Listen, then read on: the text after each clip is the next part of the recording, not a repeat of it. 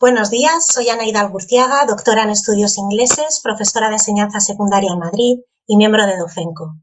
Muchas gracias a toda la prensa por darnos voz y por acudir a esta rueda de prensa en la que queremos denunciar el impacto de la ley trans en las aulas. Docenco es el acrónimo de Docentes Feministas por la Coeducación. Somos una plataforma educativa constituida por docentes feministas con la finalidad de difundir y reivindicar la coeducación como principal instrumento de transformación social para lograr una sociedad más justa.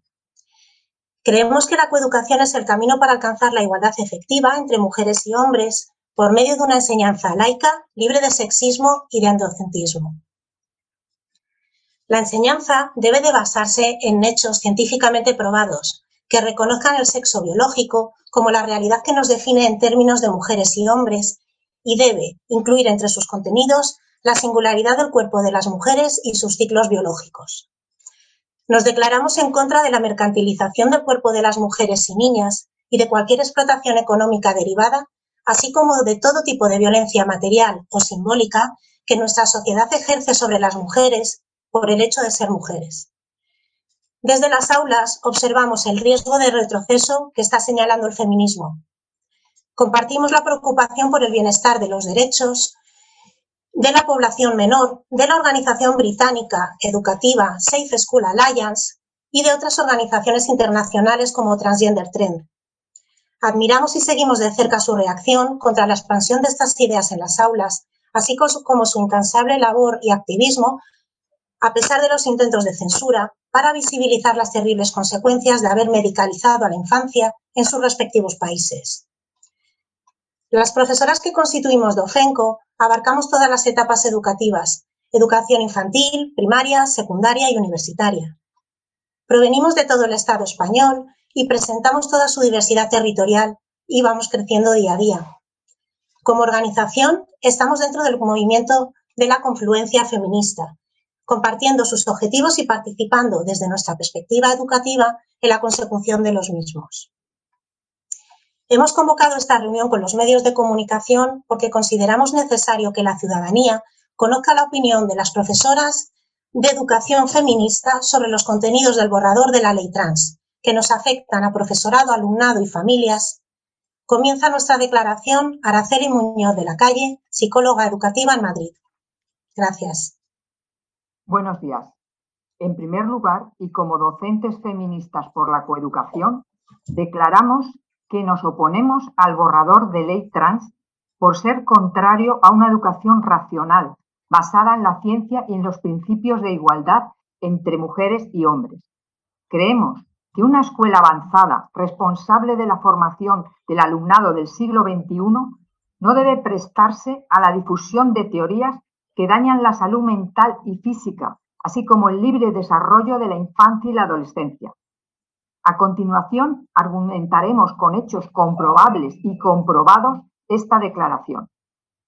Como introducción, hemos de tener en cuenta que los contenidos de sus articulados se están difundiendo desde hace varios años a través de otras leyes, protocolos de actuación y materiales educativos, por lo cual tenemos una experiencia de lo que su aplicación significa en el mundo docente. En España, las competencias educativas están descentralizadas, transferidas a las comunidades autónomas. Y nos encontramos con 14 protocolos que desarrollan leyes trans desde el año 2012. Leyes que se han aprobado sin ningún debate público, con amplio consenso político de partidos de derecha, izquierda y nacionalistas, y con un efecto muy dañino en los centros educativos en los que se están aplicando. Actualmente hay presentadas otras dos leyes más sobre los llamados derechos trans, que en este caso afectarán a todo el territorio español.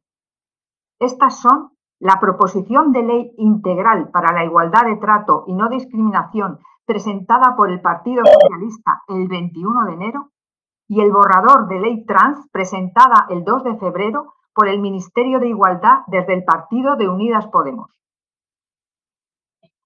Como profesionales de la educación y desde la experiencia de su aplicación en los centros educativos de diferentes comunidades autónomas, citaré a continuación el tipo de contenidos educativos que se derivan de estas leyes. Como vemos en esta diapositiva, nos encontramos con lo siguiente. Se puede nacer en un cuerpo equivocado. Este tipo de argumentos siembran la confusión en la cabeza de nuestro alumnado con respecto a las diferencias entre el cuerpo y una posible alma sexuada. Y sobre todo fomentan problemas de aceptación de su propio cuerpo, que pueden derivar en anorexia o disforia, entre otros problemas.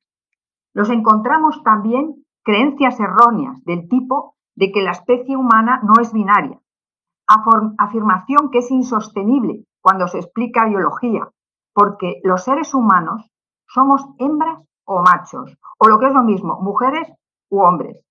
Y lo somos en todas y cada una de nuestras células y en todos los órganos de nuestro cuerpo.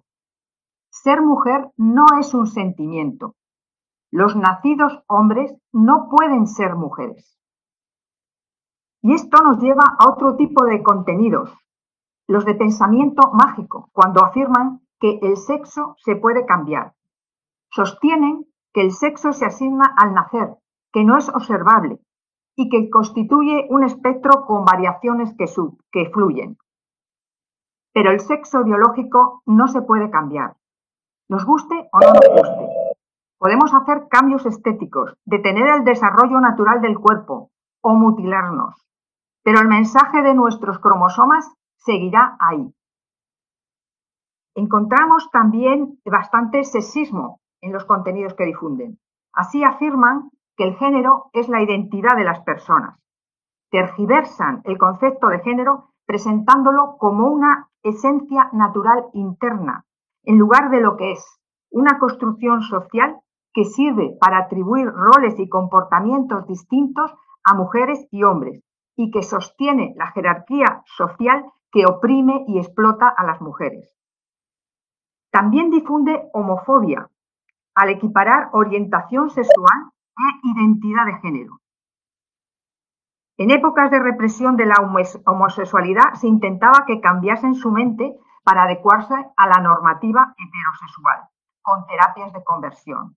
Ahora, lo trans lo que hace es intentar que lesbianas y homosexuales cambien su cuerpo para adecuarse a esa normativa heterosexual desde la más tierna infancia, con hormonas y cirugía.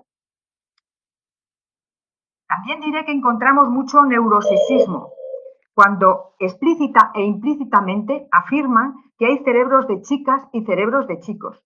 Este tipo de creencias ya han sido superadas por la ciencia en el siglo pasado y volver a ellas es un anacronismo sexista. El colmo es cuando lo simplifican con los colores rosa y azul por el reduccionismo que supone para la mente infantil. Y sobre todo lo que encontramos en estos contenidos derivados de la ley es mucha misoginia. Misoginia, por ejemplo, al nombrar a las mujeres como personas que menstruan u otro tipo de denominaciones que nos anulan. Misoginia es apropiarse de la palabra feminista para ir contra los principios del feminismo. Y misoginia es equiparar la educación con estereotipos sexistas. Hacemos nuestras la respuesta que J.K. Rowling, la escritora, dio al transactivismo que la atacaba, cuando definió lo trans como un movimiento que erosiona a las mujeres como clase política y biológica y ofrece encubrimiento a los depredadores. Y terminó diciendo, no es odio decir la verdad, y esto es lo que pretendemos nosotras hoy aquí, decir la verdad de lo que significan estas leyes y lo que está sucediendo en los centros educativos. Doy paso a continuación a mi compañera Inma Cerezo, profesora de secundaria de la Comunidad Valenciana, que explicará lo que implican estas leyes para el profesorado. Buenos días, gracias Araceli. A continuación, trataré de explicarles algunas de las serias implicaciones que tanto las leyes autonómicas con protocolos educativos trans como la ley que se pretende aprobar tienen y tendrán para profesorado y centros. Pues estas leyes suponen para el profesorado de educación secundaria y en especial para el Departamento de Orientación que solo puedan asesorar afirmando, es decir, validando la autoidentificación, pues no hacerlo se considera transfobia que está catalogada como un delito de odio con pena de prisión de 1 a 4 años y con pena de multa desde 10.000 a 150.000 euros, según determina el borrador de la ley trans.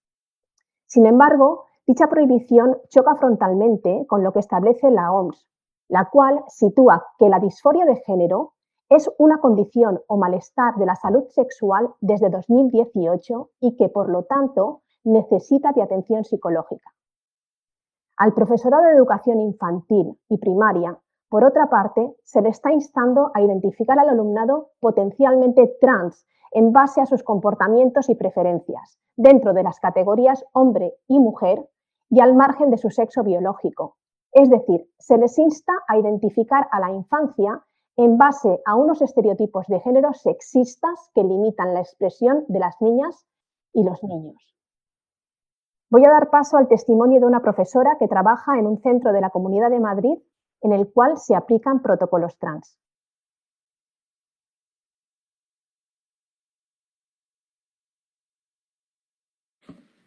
Soy profesora de secundaria de Madrid como docentes que somos, no se espera de nosotras que tengamos espíritu crítico, ni que en base a nuestra formación científica nos preocupemos por nuestro alumnado cuando le afectan temas relativos a lo que ahora se llama identidad de género.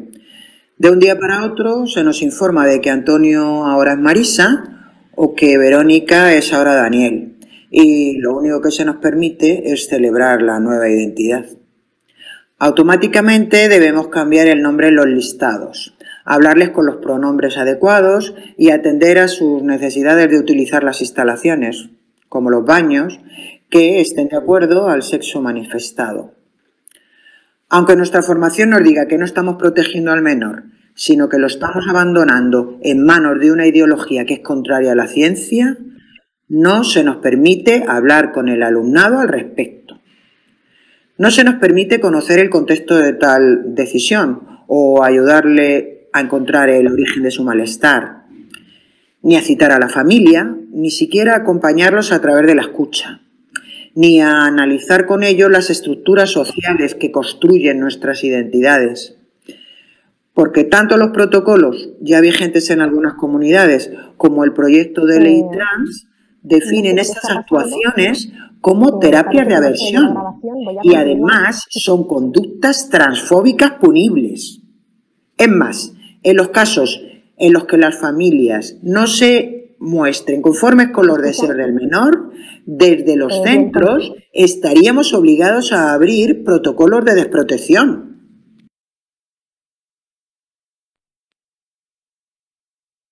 ¿Me escuchan? Sí. Sí, Sí, vale, vale. Sí, sí puedes seguir, Inma. Vale, perfecto. Eh, bien, pues entre las obligaciones del profesorado en estas leyes se introduce que debemos formarnos de manera específica para poder aplicar los protocolos trans. Estos protocolos recogen que el profesorado debe estar formado en diversidad de género para, en primer lugar, poder identificar a aquel alumnado que presenta disconformidad o disforia y, en segundo lugar, para abrir dichos protocolos que, entre otras cosas, establecen que si el menor así lo decide, no se informa a la familia. Y esta es la forma a través de la cual las y los docentes debemos ayudar y acompañar al menor en el proceso de transición. Pero a nuestro modo de ver, esto no es ni ayudar ni acompañar, sino todo lo contrario, y supone sencilla y llanamente una instrumentalización del profesorado al servicio de una ideología, pues nos quieren convertir en policía del género, y supone un ejercicio de censura hacia nuestro criterio profesional, ya que toda opinión percibida como contraria a la doctrina trans es automáticamente considerada transfobia. Volviendo al tema de la formación, es necesario decir que esta es realizada por equipos externos a los centros, contratados a tal efecto por la administración correspondiente y que, según nuestra propia experiencia, estos equipos están compuestos por activistas y por miembros de organizaciones LGTBI. Es preciso señalar que en un ámbito tan extremadamente delicado como es la niñez y la adolescencia, con altísima capacidad de influencia, introducir estas ideas es poco menos que un ataque a la libertad y al, libre desarrollo de la personalidad y una traición al deber que como sociedad tenemos de protegerles. En los centros educativos actualmente se persigue el acoso de cualquier tipo y se implementan planes de convivencia y de igualdad desde antes de la llegada del transactivismo. El profesorado está formado para educar en el respeto a todas las diferencias y en los valores de convivencia, así como para acompañar a nuestro alumnado en su desarrollo evolutivo. La detección y el acompañamiento para tratar problemas graves de desarrollo, sea disforia o cualquier otra cosa, corresponde a equipos especializados de salud mental y externos al centro educativo. Además, hemos comprobado cómo nuestros sindicatos y cursos del profesorado han sustituido el término coeducación por el de diversidad, o bien conservan el nombre, pero han cambiado sus contenidos para ajustarlos a todo lo que llamamos transgenerismo o para introducir la existencia de las infancias trans. Dichos materiales promueven ideas y orientaciones profundamente sexistas al considerar que las niñas y los niños y adolescentes que se expresan con libertad y que no encajan con los estereotipos de género tradicionales pueden habitar cuerpos equivocados. La objeción a formarnos, a abrir dichos protocolos o el hecho de reflexionar con el alumnado sobre el género como herramienta patriarcal a abolir podrá considerarse transfobia. Finalizo mi intervención dando paso al testimonio de una profesora que nos cuenta cómo el discurso de las identidades ha reemplazado a la verdadera coeducación y cómo la formación del profesorado se ha dejado en manos del transactivismo. Soy profesora de secundaria en un instituto de Baleares y para acreditarme como agente de, coeducación tuve que hacer un curso específico que, bueno, que está abierto a todo el profesorado. Yo lo hice hace un par de años y esperaba aprender sobre cómo detectar y actuar ante signos de violencia machista, cómo educar para la igualdad entre chicos y chicas y cosas así. Pero cuando hice el curso vi que todo el contenido se basa en identidad de género. Se mezclan conceptos como sexo y género, se dan definiciones vagas, a veces incluso contradictorias, como por ejemplo que el género es, una herramienta de opresión social hacia las mujeres, pero luego también se habla de que hay una identidad de género innata y un montón de ideas contrarias a la ciencia, como que hay más de dos sexos, o que hay personas no binarias, como si fueran personas que no son ni hombres ni mujeres, o que están a caballo entre ser hombre y mujer, etc. La verdad es que me ha sorprendido que todo el material que, hay en la Consellería de Educación esté hecho por entidades activistas que sostienen estas creencias. O sea que, vamos, la formación que recibimos es propaganda de estas entidades y con eso pretenden que intervengamos con el alumnado. Ahora mismo, además, hay un curso que se llama Cuerpos y Espacios Queer, cuyos ponentes son activistas trans también, y todos los que se ofrecen están más o menos en la misma línea. Hablan de pedagogías queer, diversidad sexual y de género, etc. La verdad es que me está resultando bastante difícil, por no decir imposible, encontrar cursos sobre coeducación que no siga estos postulados. Y la verdad es que me preocupa porque considero que estos postulados son contrarios a la coeducación porque en lugar de, de, hablar de educar en igualdad a chicos y chicas, lejos de estereotipos de género, lo que hacen es reforzar identidades de género y educar en esta línea.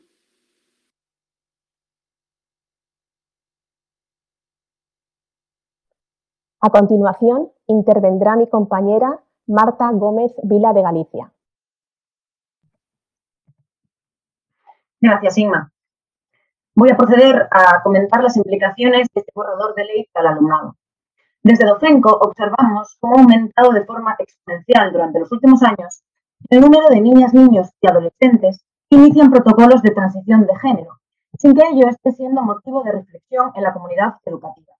De hecho, son pocas las voces especializadas desde la medicina o la psicología que alertan sobre ello, no habiendo tampoco respuesta por parte de las instituciones ni conciencia social del problema. Consideramos que este borrador de ley que induce a la medicalización de la infancia y adolescencia vulnera el derecho de las y los menores a desarrollarse de una manera saludable, libre y respetuosa con su cuerpo. Hemos seguido con detalle el caso de Keira Bell, una joven inglesa en la veintena ha ganado su demanda contra el Servicio Nacional de Salud británico le hizo el tratamiento hormonal con 16 años, tras asumir que era trans. sin realizarle ninguna prueba psicológica previa.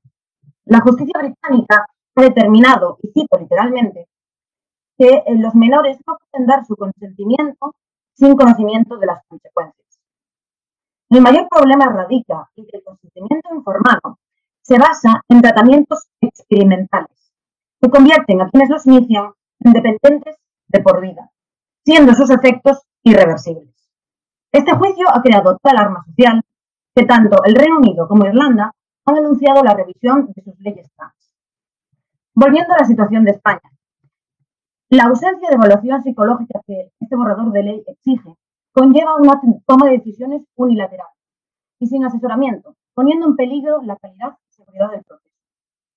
El psicólogo español Pablo Propósito, experto en transiciones y destransiciones, resalta que un 75% de niñas, niños y adolescentes rechazan de entrada dicha evaluación posterior acompañamiento. Destaca además la alta eh, conexión entre disforia de género y los trastornos psicológicos previos, tales como trastornos de ansiedad, eh, de, la conducta alimentaria, del espectro Esta conexión ahora no se podrá establecer y abocará a las niñas y niños a la toma de bloqueadores y hormonación cruzada, con consecuencias irreversibles para la salud y dependencia farmacológica de por vida. Los bloqueadores de pubertad se empiezan a prescribir en torno a los 10-12 años y conducen casi directamente a la hormonación cruzada. Aún no hay evidencia sólida y de calidad en torno a los efectos psicológicos y cognitivos a largo plazo, aunque sí se conocen algunos de los efectos irreversibles que tiene esta medicación. Hay evidencia científica que los bloqueadores provocan en las niñas y adolescentes una menopausia precoz con todos los efectos secundarios propios de esta, como es desclasificación de los huesos y osteoporosis, sofocos, menor crecimiento, atrofia vaginal y una más que preocupante potencial infertilidad. En el caso de los niños y adolescentes, los efectos de los bloqueadores y las hormonas también son irreversibles, quedando esos genitales reducidos a micropenis, con la consiguiente disfunción sexual a lo largo de su vida, así como causa de infertilidad. Cabe resaltar que las indicaciones para las que están aprobadas estos fármacos por las agencias del medicamento es el tratamiento de cáncer, próstata y mama en adultos, así como para la castración química de delincuentes sexuales. Por otro lado, van apareciendo las valientes voces de destransgeneradoras en diferentes países, como Ariel y Han, las dos mujeres conocidas por crear la plataforma de transición química. Ellas destacan que las hormonas provocan un crecimiento desmedido del clítoris, alopecia, vello facial, el cambio del tono de la voz irreversible, daños en los riñones y en el hígado, entre otros. Hay que considerar que quienes llegan a la, cirugía están mutilando sus cuerpos sanos. Se, realizan mastectomías la de las mamas, y o histerectomías, la extirpación del útero, con los efectos directos en sus ya no posibles maternidades. Tenemos que reflexionar sobre los fines lucrativos y nada éticos que hay detrás de estas acciones. Cabe destacar que en el Reino Unido, una vez aprobada la ley, equivalente a la que aquí se pretende aprobar, se registró un aumento del 4.400% en el número de niñas que comienzan procesos de transición. Sabemos la influencia que tienen las redes sociales y los talleres que se imparten dentro de nuestras aulas. En los talleres se adoctrina en la creencia de la existencia de cuerpos equivocados, teniendo un efecto directo sobre el autoconcepto de nuestro alumnado. Observamos un incremento de niñas que rechazan su cuerpo y se identifican como trans con posterioridad a la asistencia a dichos talleres y gracias a la información que reciben en las redes sociales. A continuación, tenemos un caso que ejemplifica la situación que nos encontramos en las aulas. Tengo un alumno trans, es decir, hasta hace poco era una alumna, que es muy aplicado y buena gente. Y el otro día se animó a contar parte de su experiencia. Eh, estábamos en pleno debate sobre la necesidad de una educación feminista en condiciones. Y dijo textualmente, al principio mi padre era muy reacio a mi transición, pero ahora es feliz, porque siempre quiso tener un hijo con el que poder ir al bar a mirar partidos de fútbol. Nunca nos hayamos llegado mejor que ahora. Yo intenté controlar el asombro y le contesté con el corazón en la mano. Para mí, el bienestar y la felicidad de mi alumnado ha sido siempre una prioridad. Así que si tú eres feliz, yo también. Pero yo lucho por un mundo en el que con independencia de tu sexo, puedas ir a un bar con tu padre a disfrutar de un partido de fútbol. Y sonó el timbre. Esto, para las que creen que las feministas críticas con la ley y el discurso queer somos malas personas.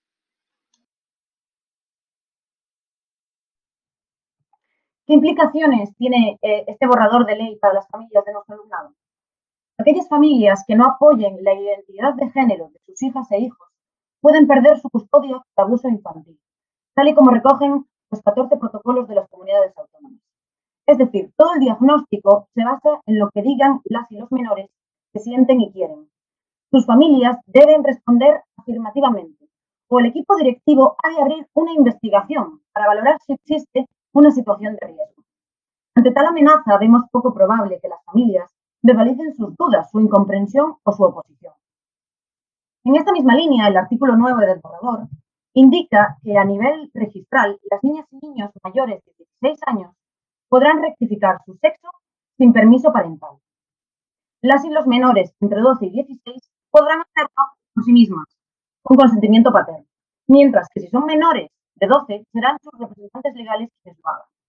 De nuevo, si mostrar escepticismo ante esta situación puede ser un indicador de transfobia, nos preguntamos, ¿qué familia va a ir en contra de esta afirmación de la infancia trans, brindada legalmente?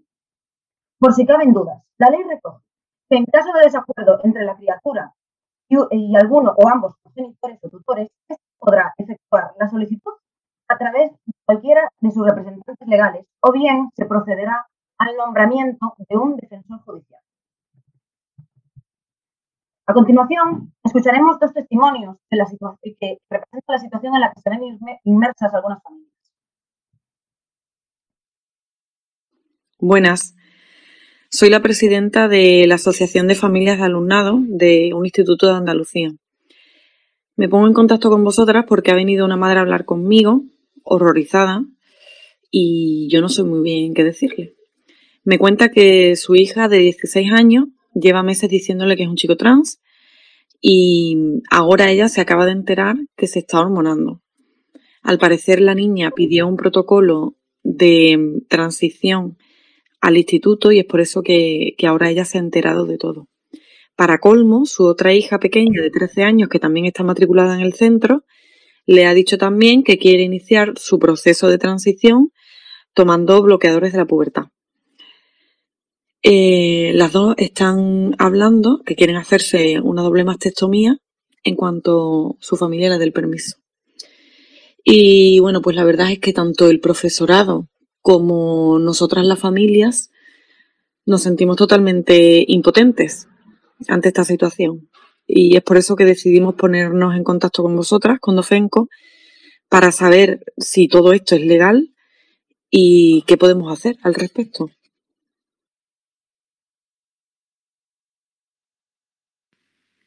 En mi centro, un instituto público, tenemos un menor que está acudiendo al servicio de acompañamiento de personas transexuales de la comunidad. Su madre se ha puesto en contacto conmigo como tutora de su hijo porque ella se muestra con bastantes dudas ante la repentina y nueva identidad. Entonces, eh, eh, la verdad es que está bastante angustiada porque dice que, que al final todo el proceso está orientado a afirmar el deseo de su hijo y que, que ante las dudas que ella muestra siempre le remiten a los altos datos de suicidios cuando los menores no cuentan con el apoyo de las familias. Incluso le han llegado a decir que la única explicación a sus dudas sobre la identidad del niño es que, es que ella tiene transfobia interiorizada.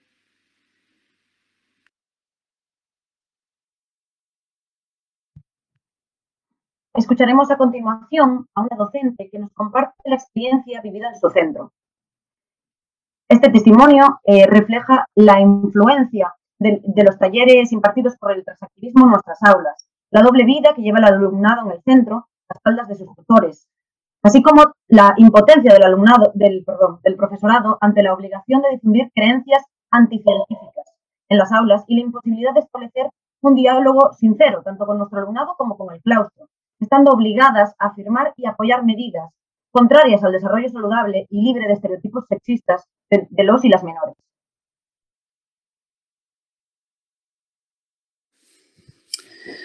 Hola, soy profesora de secundaria en un centro público de la comunidad valenciana.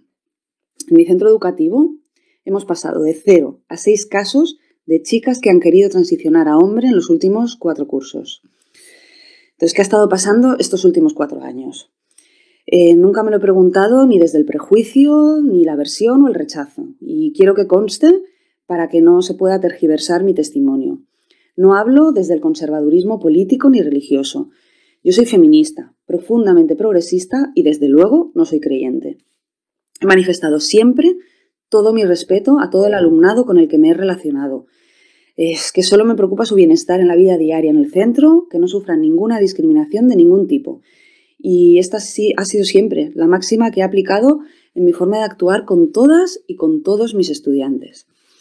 Pues bien, el surgimiento de estos casos coincide con la entrada de las entidades transactivistas a dar talleres en mi centro y el impacto de sus creencias. En 2019 tuvimos el caso de un estudiante que se definía como trans, que no quería informar a su familia sobre cómo se sentía ni sobre su decisión personal. En el instituto, ni la dirección, ni el departamento de orientación, ni su tutor, ni yo misma pues, sabíamos cómo actuar. Pues el sentido común lo que nos decía es que la familia debería estar informada del cambio que la alumna, que menor, ¿no? estaba iniciando. El cambio de nombre está oficial a masculino, el interés por los tratamientos médicos. estaba claro que se estaba informando por internet.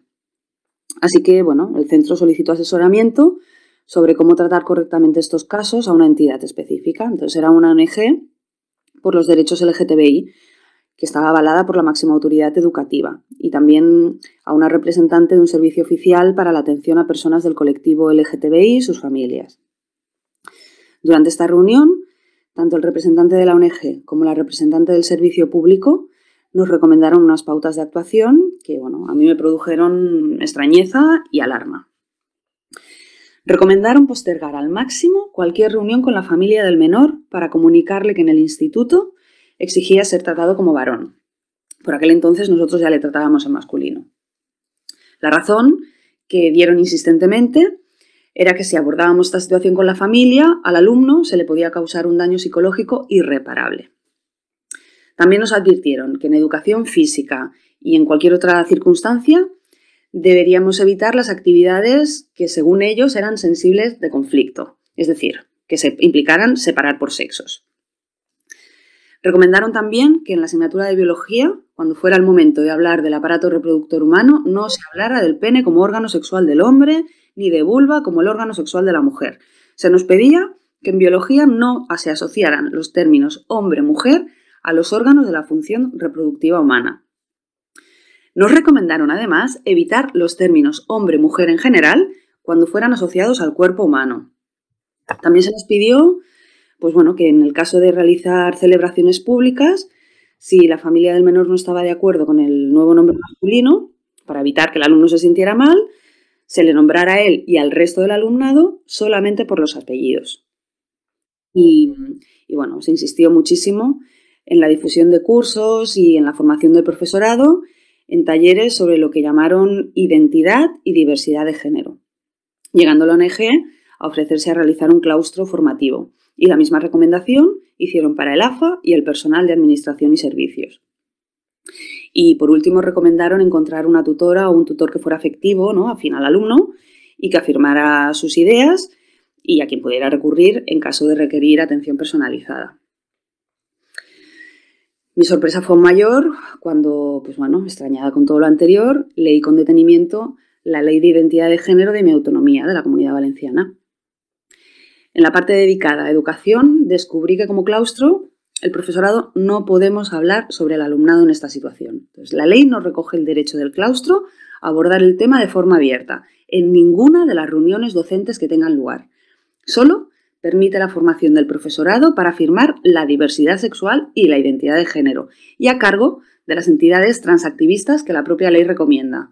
¿Cómo puede ser que el claustro no pueda solicitar información al respecto en su propio centro educativo y solo deba recibir información exclusivamente de estas entidades externas, recogidas en la propia ley recientemente aprobada y avaladas por las autoridades educativas. Vamos, es que me parece incomprensible. Con todo, la sorpresa pasó a ser alarma al detenerme a analizar el contenido de los talleres de formación que se hicieron en aquel entonces y que se han seguido dando al alumnado en mi centro, a cargo de entidades que las autoridades educativas respaldan. En estos talleres, pues bueno, a las alumnas y a los alumnos menores se les está explicando el siguiente contenido que ahora os contaré bajo el rótulo de educación sexoafectiva. Por un lado, la diversidad de géneros en la biología humana, ¿no? Pues confunden género con sexo y dan por válido que hay más de dos. El no binarismo como concepción correcta en el desarrollo humano frente a la incorrecta, que es la tradicional binaria hombre-mujer. La ponente postuló que existen individuos no binarios, que no son ni hombre ni mujer, y que esta es la forma correcta de educar a las niñas y a los niños. Después, la identidad de género como algo que es indiscutible y a la vez, pues imposible de objetivar ni de demostrar científicamente porque es algo que se siente y no se puede explicar. Y que quien mejor sabe qué identidad sexual o de género tienen es, supuestamente, pues las personas menores. La obligación de aceptar y afirmar la identidad masculina o femenina que manifieste una alumna o un alumno para no caer en transfobia. Entonces no se incluye apenas nada de contenido sobre sexualidad, salud sexual orientación sexoafectiva, ni se habla de los procesos biológicos de niños y niñas como la menstruación. Son el mismo tipo de talleres que en los últimos años y bajo el título de coeducación se presentan como formación para el profesorado y a cargo de las mismas entidades transactivistas. Bueno, me di cuenta que la ley autonómica sobre la identidad de género deja a los centros educativos y al profesorado absolutamente desautorizados y desamparados descubrí también que la información médica que constataba el aumento por cuatro de tratamientos hormonales con bloqueadores de la pubertad a menores, básicamente chicas, que desean pasar a ser chicos, en las unidades de tratamiento de la disforia de género de los hospitales dedicados a esto en el país. Descubrí que lo que estaba sucediendo en mi entorno, vamos, que no era un caso aislado. Entonces, bueno, pues me documenté, me informé sobre la situación en otros países como Estados Unidos, Canadá, Reino Unido, Noruega, Suecia, y así pues descubrí los problemas que estaban presentando las leyes de identidad de género y la cultura creada a su alrededor, promovida y sustentada desde el lobby transactivista y las autoridades políticas relacionadas con la educación. Que existe una cultura en torno a la identidad trans y que ésta se ha hecho popular entre las menores y los menores en los últimos cinco años, es que es un hecho más que constatado. Entonces, las redes sociales están llenas de contenido que confunde sexo con género, orientación sexual con identidad de género, hipersexualización de la infancia. Se han creado comunidades de menores trans que asesoran a otros menores, incluso adultos trans que se dirigen específicamente a las menores de edad desde las redes. Solamente de descubrir que ha nacido una cultura popular en torno a la identidad de género, muy lejos de la ruptura con los roles y con los estereotipos de género tradicionales y el sexismo contra el que luchamos todas las personas progresistas lideradas por el feminismo, que se aceptaba que si te sientes chica o chico,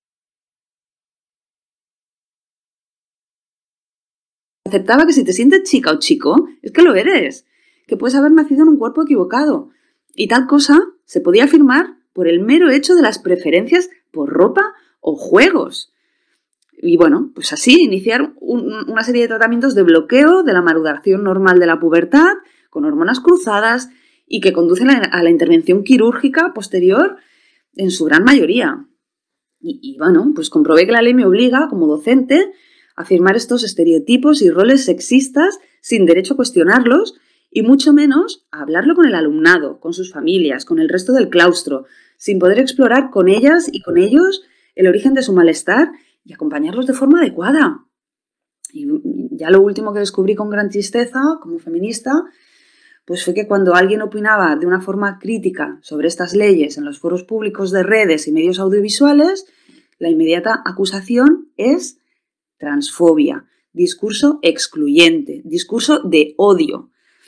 Y que sin poder hablar y debatir para argumentar en contra de una ley prejuiciosa y dañina, la educación para la igualdad entre niñas y niños corre mucho peligro. Doy paso a mi compañera, profesora de filosofía en secundaria, Carmen Sánchez Gijón, que nos habla desde Andalucía. Gracias, Marta. Buenos días. A continuación expondremos las propuestas de Dofenco alternativas al borrador de ley trans y a las creencias transgeneristas.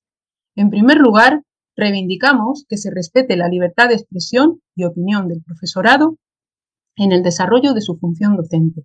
La función principal de la enseñanza es conseguir que el alumnado valore críticamente distintas perspectivas, analice, reflexione y trascienda sus creencias iniciales. Esta es la base del aprendizaje significativo que permite el desarrollo cognitivo del alumnado. El borrador de ley trans obstaculiza la labor del profesorado y el derecho del alumnado a recibir una educación científica basada en hechos comprobados que les permita evolucionar tanto a nivel individual como social. En los protocolos de la ley trans nos exigen como docentes identificar alumnado potencialmente trans. Esto es una temeridad y además no forma parte de nuestras funciones. Es más, las docentes feministas nos negamos a hacerlo.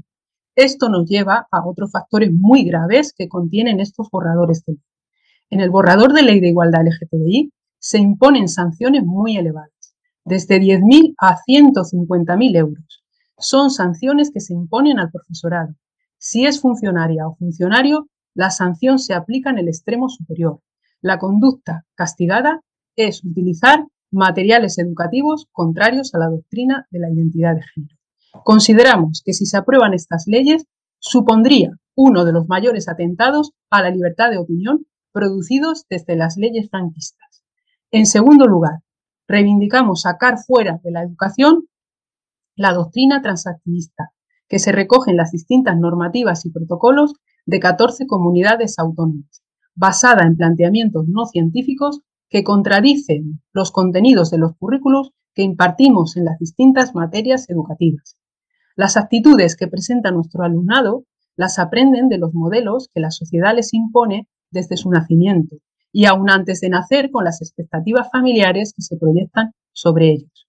Las niñas y los niños deben ser libres de vestir y jugar como quieran, sin que nadie les diga que hay algo mal en su cuerpo. No existen las infancias trans. Existen niños y niñas con conductas, juegos y preferencias espontáneas, y adultos que les etiquetan y encasillan a raíz de esas conductas, juegos y preferencias en, las en la categoría trans. Y lo que es peor, les induce a pensar que algo no está correcto en su cuerpo y más tarde a tomar bloqueadores de la pubertad si quieren ser ellos mismos y así entrar en una dinámica que tendrá consecuencias irreversibles sobre su desarrollo.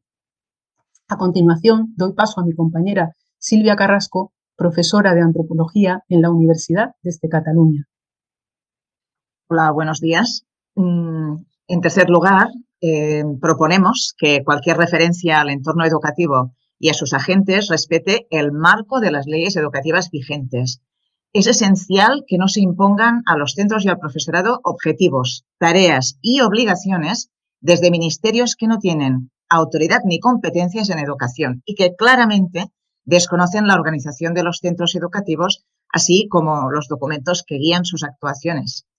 La recientemente aprobada LOM-LOE, en el artículo único de modificación de la ley anterior, la LOE, señala la importancia de, textualmente, educar para la convivencia, el respeto, contra el acoso y el ciberacoso, así como en la igualdad de derechos entre mujeres y hombres, la educación afectivo-sexual adaptada al nivel madurativo en el marco de la coeducación y la prevención de la violencia de género. Esto no admite interpretaciones.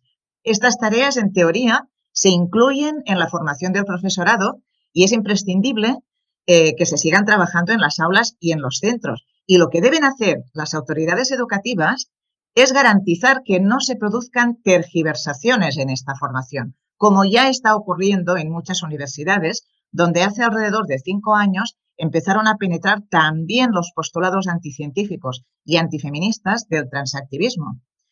En cuarto lugar, y como docentes feministas preocupadas por el freno a los avances en igualdad entre mujeres y hombres y en la sociedad, y recordando una vez más que la educación mixta no es coeducación, debemos insistir en que se introduzca de forma prioritaria la abolición de los contenidos androcéntricos y las ideas y las prácticas sexistas como predican las leyes. La responsabilidad social de la educación consiste precisamente en contrarrestar, mediante el pensamiento crítico, el aprendizaje de los estereotipos de género que nuestro alumnado realiza desde los primeros momentos de su vida y que persisten en el siglo XXI. Es más, que siguen situando a niñas y mujeres en inferioridad frente a chicos y hombres, atribuyéndoles a ellas limitaciones y presentándolas como objetos sexuales, cosa que se refuerza aún más hoy en día en los procesos de socialización infantil y juvenil a causa de las redes sociales y a la industria del ocio. Todo ello perjudica el desarrollo de la autonomía personal, siendo el principal y el más grave escollo que limita y daña la visión que tienen las niñas de sí mismas señalando que toman conciencia de ello, actuar educativamente para desmontarlo y promoviendo una educación afectivo-sexual basada en el respeto mutuo, ha de ser el eje central de la formación de nuestro alumnado, de cualquier edad y de cualquier etapa educativa. Esta será la única garantía para la convivencia en igualdad, la prevención de conflictos y la eliminación de la violencia machista. Y en quinto y en último lugar, defendemos que solo la coeducación o educación feminista y la promoción de sus principios tiene la validez que la investigación científica contrastada exige para avanzar en la igualdad y prevenir la violencia contra niñas y mujeres. Sabemos, claro, que los grupos con intereses económicos en el transgenerismo, que obtienen importantes beneficios de los procesos de hormonación y cirugías y que promocionan estas leyes en todo el mundo, no están de acuerdo con los principios de la coeducación, porque además apoyan, todos coinciden en apoyar, la explotación sexual y reproductiva de las mujeres con la falsa idea neoliberal de la libre elección, también de la libre elección de las identidades, a, base de reclutar eh, dependientes eh, de, de medicalización de por vida. Frente a esta ideología, como docentes feministas, reivindicamos una vez más la coeducación como la herramienta pedagógica para que niñas y niños, chicas y chicos reciban una educación realmente progresista, libre de sexismo y androcentrismo. Lograr una sociedad más justa y mayor bienestar social para todas y todos depende de ello. Para terminar, le paso la palabra a mi compañera Soledad Andrés, profesora de Psicología de la Educación, que nos habla desde Madrid. Buenos días. Eh, gracias, Silvia. Eh, ya eh, me toca terminar. se ha desarrollado ampliamente em, todo el conjunto de, argumentos y de experiencias que hemos recogido en centros de, todo el territorio nacional. Por tanto, ya solamente nos queda insistir en dos aspectos fundamentales. En primer lugar, la llamada a las autoridades educativas eh, y al conjunto de las asociaciones profesionales y AMPAs de los centros educativos y las asociaciones profesionales vinculadas particularmente a, la medicina eh, y a la psicología para que no dejen de proteger los derechos de las mujeres y de las niñas en las leyes. Tenemos precedentes claves que nos informan sobre eh, la necesidad de continuar con los trabajos de la coeducación y de la igualdad entre niñas y niños, entre mujeres y hombres, como son la Ley Orgánica 3 de 2007 sobre la igualdad efectiva de mujeres y hombres, que en sus artículos 23, 24 y 25 recogen y desarrollan con suficiente amplitud la integración del principio de igualdad en la política de educación en donde insisten, eh, por ejemplo, en el apartado 1 del artículo 24, en la necesidad de evitar comportamientos sexistas y en la necesidad de desmontar y trabajar contra los estereotipos sociales asociados a la desigualdad entre mujeres y hombres. En otros apartados de esta misma ley, de este mismo artículo 24, el apartado 2, por ejemplo, insiste la ley orgánica en que se debe desarrollar una atención especial a los contenidos curriculares en todas las etapas educativas, en todo lo que tiene que ver con el desarrollo del principio de igualdad entre mujeres y hombres. También se insiste, en apartado B, en la eliminación y el rechazo de los comportamientos y contenidos sexistas y estereotipos que supongan discriminación entre mujeres y hombres, con especial consideración a los libros de texto y a los materiales educativos. Igualmente, en el apartado C nos dice esta ley la importancia de la integración en el estudio y la aplicación del principio de igualdad en los cursos y programas para la formación inicial y permanente del profesorado. Eh, de nuevo, desarrollando más apartados, se nos habla de nuevo de la importancia de la coeducación, de desarrollar los principios que van más allá eh, de la educación mixta, que es simplemente situar juntos a niños y a niñas, a, chicos y a chicas, y incluso también en el artículo 25 eh, se insiste en la importancia de desarrollar los principios de igualdad en la educación superior. Por tanto, solamente ya desde el punto de vista de lo que plantea la Ley Orgánica 3-2007 de Igualdad Efectiva entre mujeres y hombres, queda claro que hay que continuar enfatizando y desarrollando los principios de igualdad entre mujeres y hombres y que eso es obligación específica de los centros educativos. Pero además, la Ley Orgánica 1-2004 de las medidas de protección integral contra la violencia de género desarrolla a su vez en un conjunto de artículos que van del 4 al 9, que, me voy a permitir sintetizar, los principios y valores que sostienen al sistema educativo en este aspecto. Por ejemplo, en el apartado 1 del artículo 4, eh, insiste la ley orgánica que el sistema educativo español debe incluir entre sus fines la formación y el respeto de los derechos y libertades fundamentales y de la igualdad entre hombres y mujeres, así como el ejercicio de la tolerancia y la libertad de los principios democráticos de convivencia. Igualmente, el sistema educativo español incluirá dentro de sus principios de calidad la eliminación de los obstáculos que dificultan la plena igualdad entre hombres y mujeres y la formación para la prevención de conflictos y la resolución pacífica de los mismos. De nuevo, también en esta ley, desplegando eh, las intenciones educativas en las distintas etapas, desde infantil en el apartado 1, apartado 2 con respecto a primaria, la secundaria obligatoria en el 4, bachillerato y formación profesional en el 5, nos informan de la importancia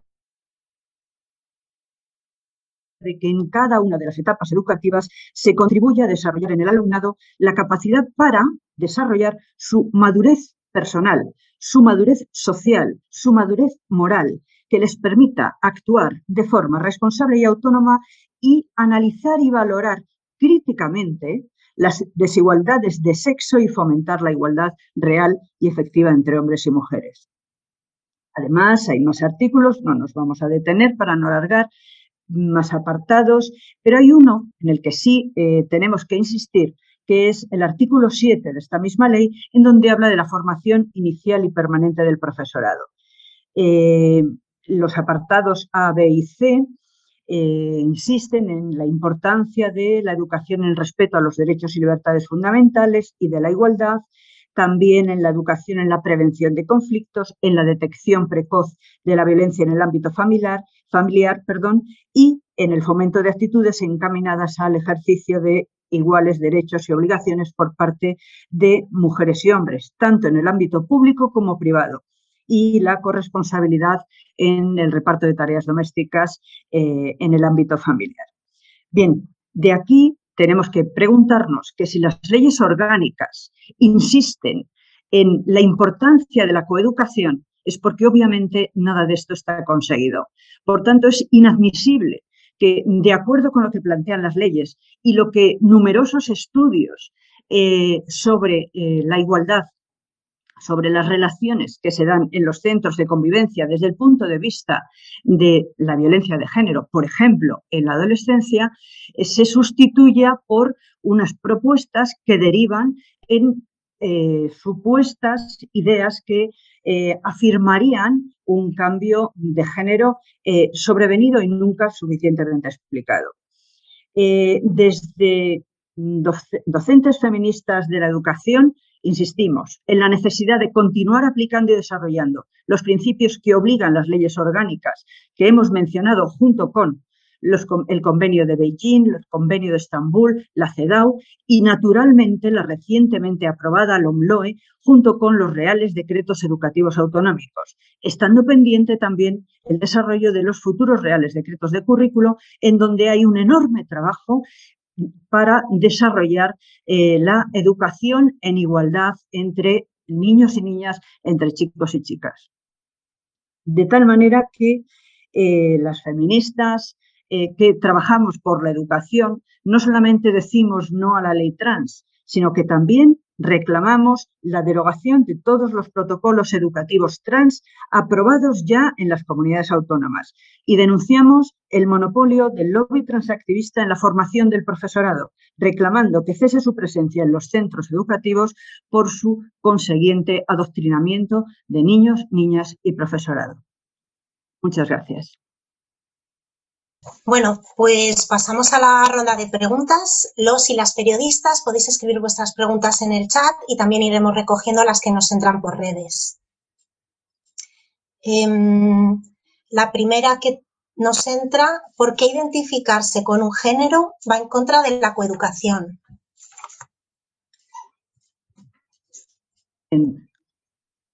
Eh, creo, se me puede oír ya, ¿no? Sí, Sal. Vale, gracias. Eh, gracias, Ana. Bien.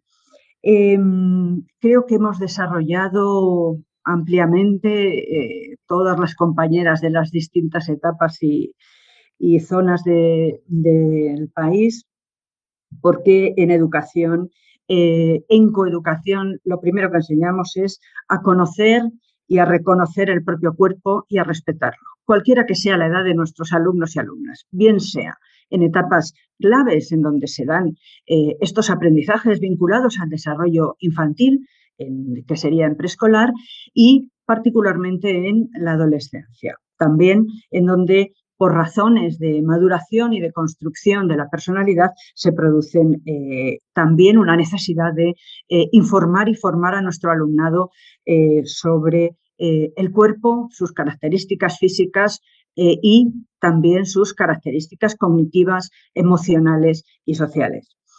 Como creo que ya lo hemos defendido y hemos explicado suficientemente la importancia de trabajar contra los estereotipos sexistas que confunden y distorsionan la percepción del propio cuerpo en nuestro alumnado, creo que solamente nos queda insistir en una idea clave, ¿no?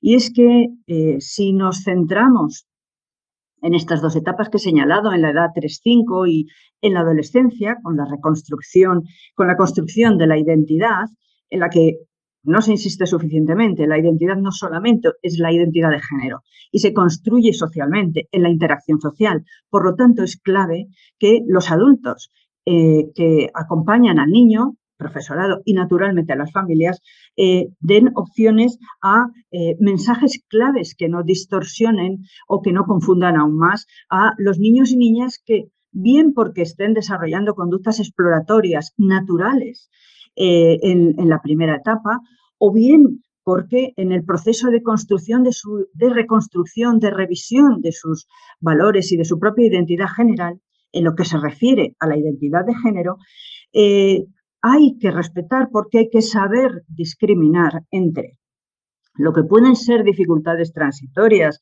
propias de la etapa, propias de un momento de, duda, de transición, eso es la adolescencia, y lo que serían problemas graves que estos sí pueden estar relacionados con la identidad, en este caso la identidad de género.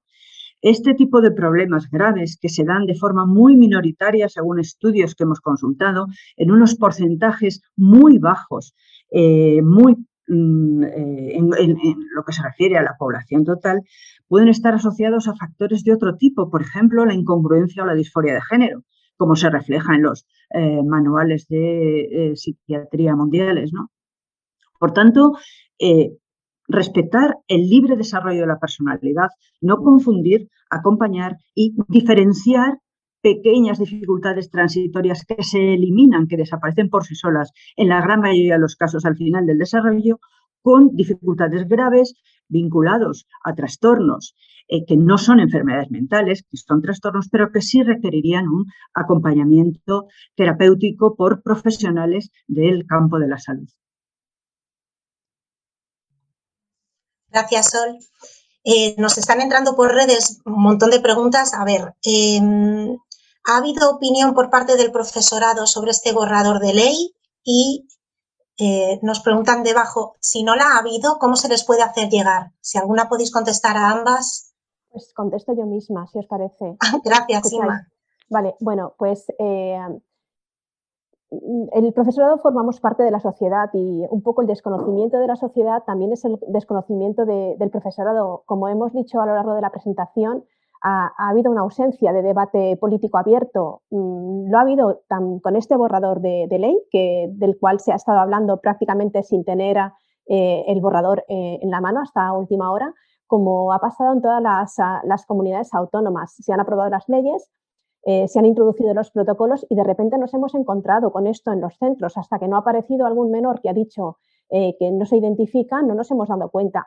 ¿Qué pasa? Pues los profesores, por una parte, las que hemos tenido interés, hemos investigado, nos hemos documentado, sabemos qué es lo que está pasando, pero no dejamos de tener miedo de manifestar nuestra, nuestro posicionamiento, de manifestar eh, qué es lo que pensamos, porque, porque somos conscientes de que no es solo una cosa que esté pasando en nuestro país, sino que es un, un fenómeno de ámbito eh, internacional. Sabemos cómo se está vilipendiando a las personas que, por, eh, eh, porque son escritoras, porque eh, son actores, actrices, se están mm, mostrando públicamente, em, están cuestionando estas leyes, están visibilizando cuáles son las consecuencias, son vilipendiadas, incluso en ocasiones desde la administración, desde el ministerio.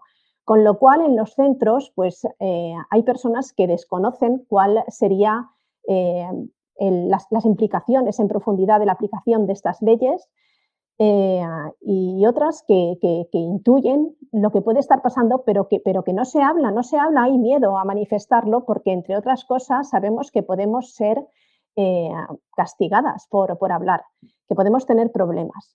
Eh, por la parte de que toca los sindicatos, que serían los que deberían representarnos, pues tenemos que los sindicatos se han posicionado hacia los postulados transgeneristas desde, desde el minuto cero.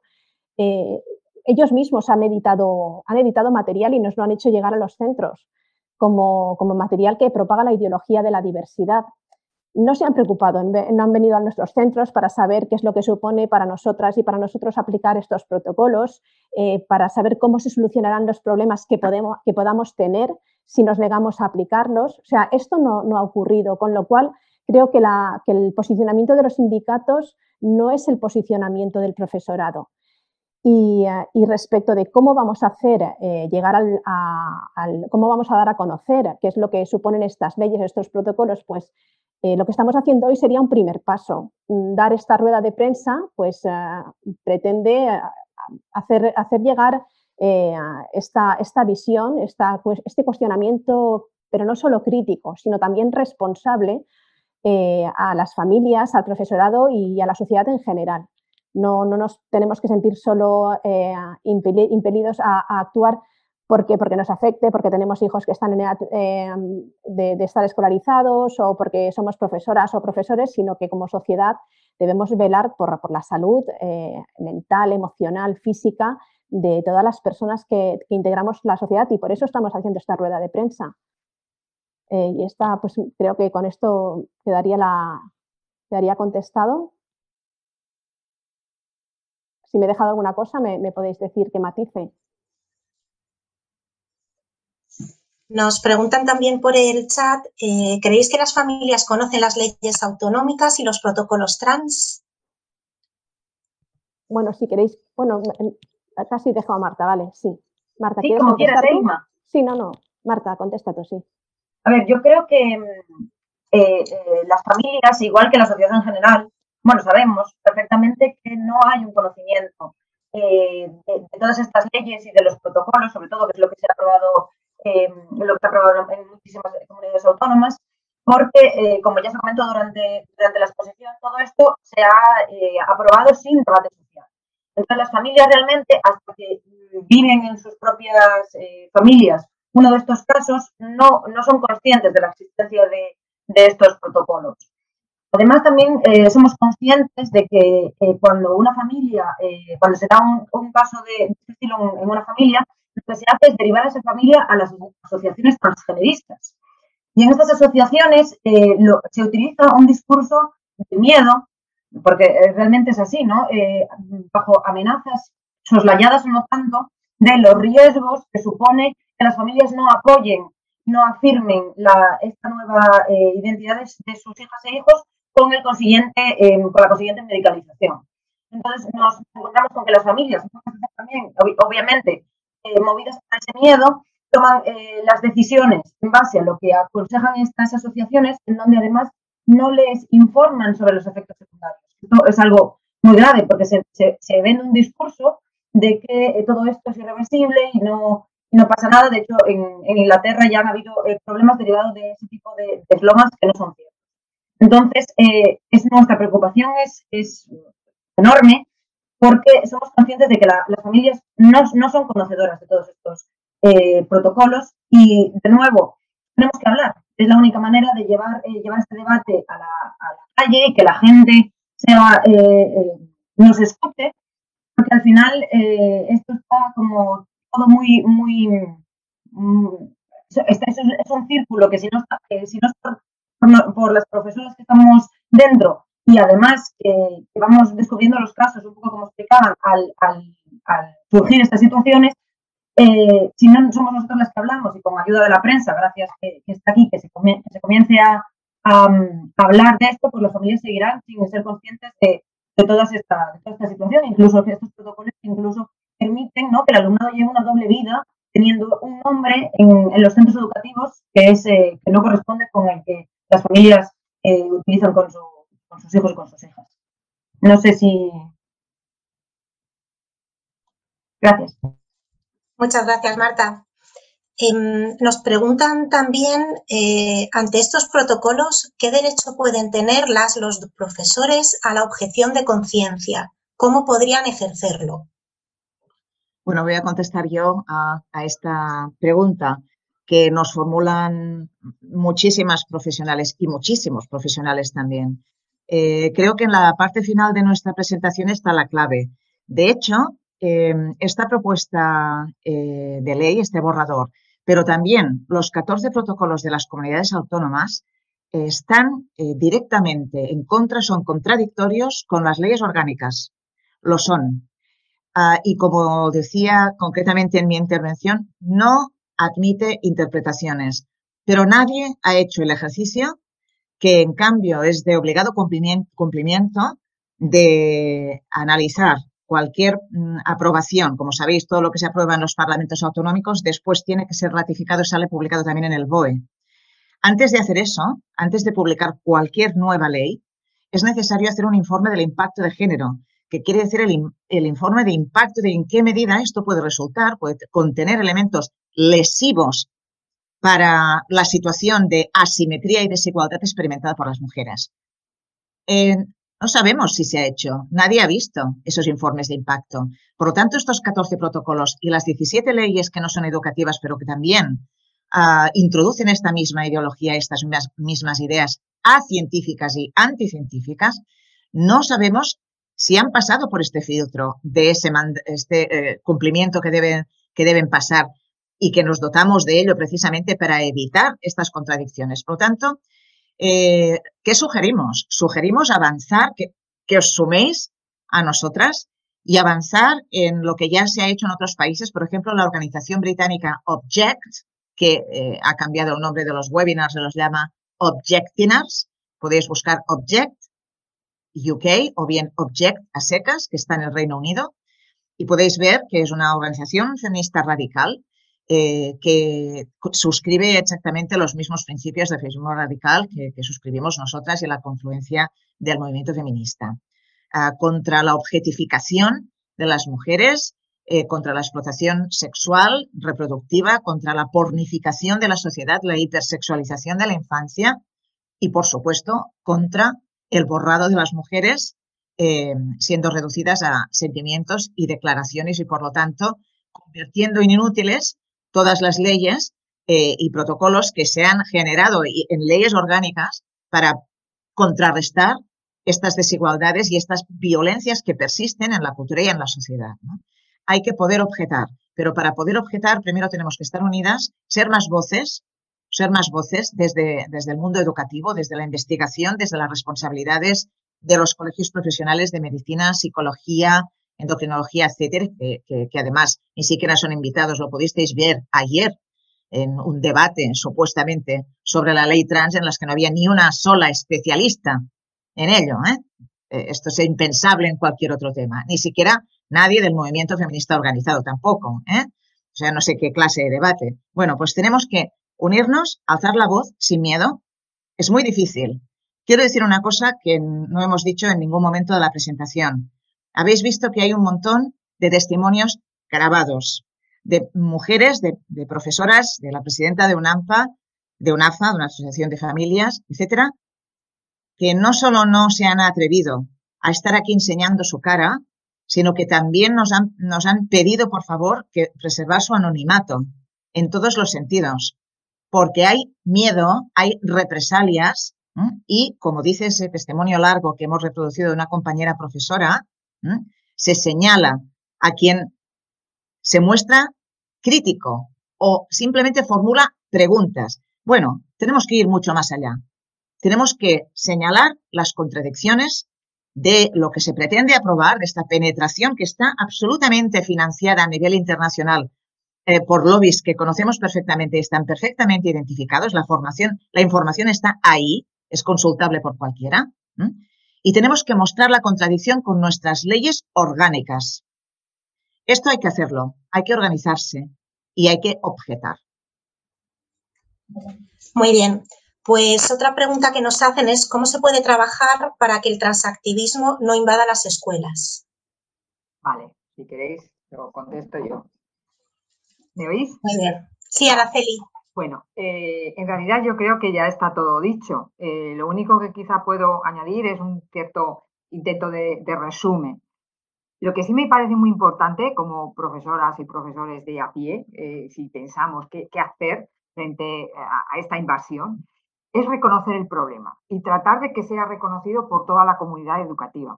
Todavía hay profesores, como acabamos de oír, que fluctúan entre el miedo, la incredulidad y, bueno, el estar ahí, el voluntarismo, ¿no? Eh, el buenismo de muchos profesores que intentan colaborar eh, pese a ir contra lo que ellos consideran que, es lo óptimo para, el alumnado. Entonces, tenemos que reconocer este problema que es complejo, como ya también han dicho las compañeras, pero no por ello eh, podemos dejar de abordarlo. Eh, nos están tratando de amordazar, están amenazando a las familias, están confundiendo al alumnado. Y esto hay que hablarlo, hay que hablarlo en los claustros, hay que hablarlo en los departamentos y hay que tomar una postura conjunta. Luego, eh, para ah, hablar de esto, tenemos que comprender de qué estamos hablando en realidad con esta ley. Comprender que no estamos hablando de derechos humanos como pretenden en absoluto. Que estamos hablando de privilegiar a un colectivo minoritario eh, a costa de desproteger a una mayoría de la población, como son las mujeres, pero no solo las mujeres, eh, hay también otros colectivos desprotegidos. Y que estamos hablando, como también se ha señalado, de intereses económicos de grandes corporaciones médico-farmacéuticas que están intentando eh, establecer un nuevo nicho de población dependiente. Entonces, y estamos hablando también de intereses políticos que se nutren de ellas y que incluso eh, disputan entre ellas para sacar leyes eh, que luego sean recompensadas ¿no? por haber prestado este servicio. Y lo que podemos hacer, seguir haciendo frente a esto, es ya digo, eh, asociarnos, agruparnos y sobre todo confiar en nuestra experiencia como profesoras y en nuestro conocimiento. Recordar que los alumnos eh, tenemos que protegerlos, dependen de nosotras, tenemos su confianza y nos estamos jugando la salud de las próximas generaciones. ¿eh? tenemos que exigir que el transactivismo salga de las escuelas. Ese debe ser nuestro objetivo como profesora. ¿eh? y para ello hay que denunciar. Denunciar, como ya se ha dicho, como estamos nosotras ahora mismo aquí haciendo. Nos jugamos demasiado como para eh, callarnos. Tenemos que tirar adelante y denunciar. Eso es lo que eh, os diría como resumen de, de las acciones que podemos hacer. Gracias, Araceli. Em, nos preguntan por el chat, ¿qué formación tienen las asociaciones que van a los centros? Bueno, contesto yo a eso porque quería Sol. Eh, insistir un poco en el tema de la formación? Eh, no lo sabemos. Eh, no sabemos porque esa formación parece ser que está garantizada por el hecho de pertenecer a una asociación que, defiende la ideología trans. en este sentido, la opacidad sobre cuál es la formación de quienes forman a nuestros niños y niñas y a nuestro profesorado nos parece particularmente grave. Pensad en términos comparativos en lo siguiente. Para ser maestra o maestro, para ser profesor o profesora de secundaria, hay que desarrollar unos estudios que exigen una alta cualificación cuatro años de grado y en el caso del profesorado de secundaria, además, un máster específico en eh, didáctica eh, de eh, la disciplina correspondiente, más una formación específica en módulos que se ocupan de la psicología y la didáctica en la adolescencia.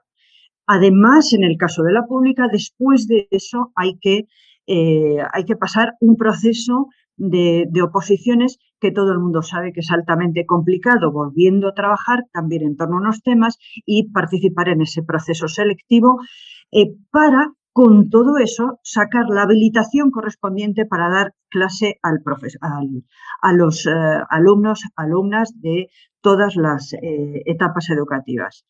Y mientras que esta es la exigencia eh, alta exigencia perfectamente válida y equivalente a la que se exige en todos los eh, países de nuestro entorno, nos encontramos con que en lo que debería de ser la aplicación del artículo 7 de formación eh, inicial y permanente del profesorado, nos encontramos con que entran a formar en un aspecto esencial y clave para el libre desarrollo de la personalidad asociaciones cuya capacitación para formar no conocemos o como mínimo es opaca.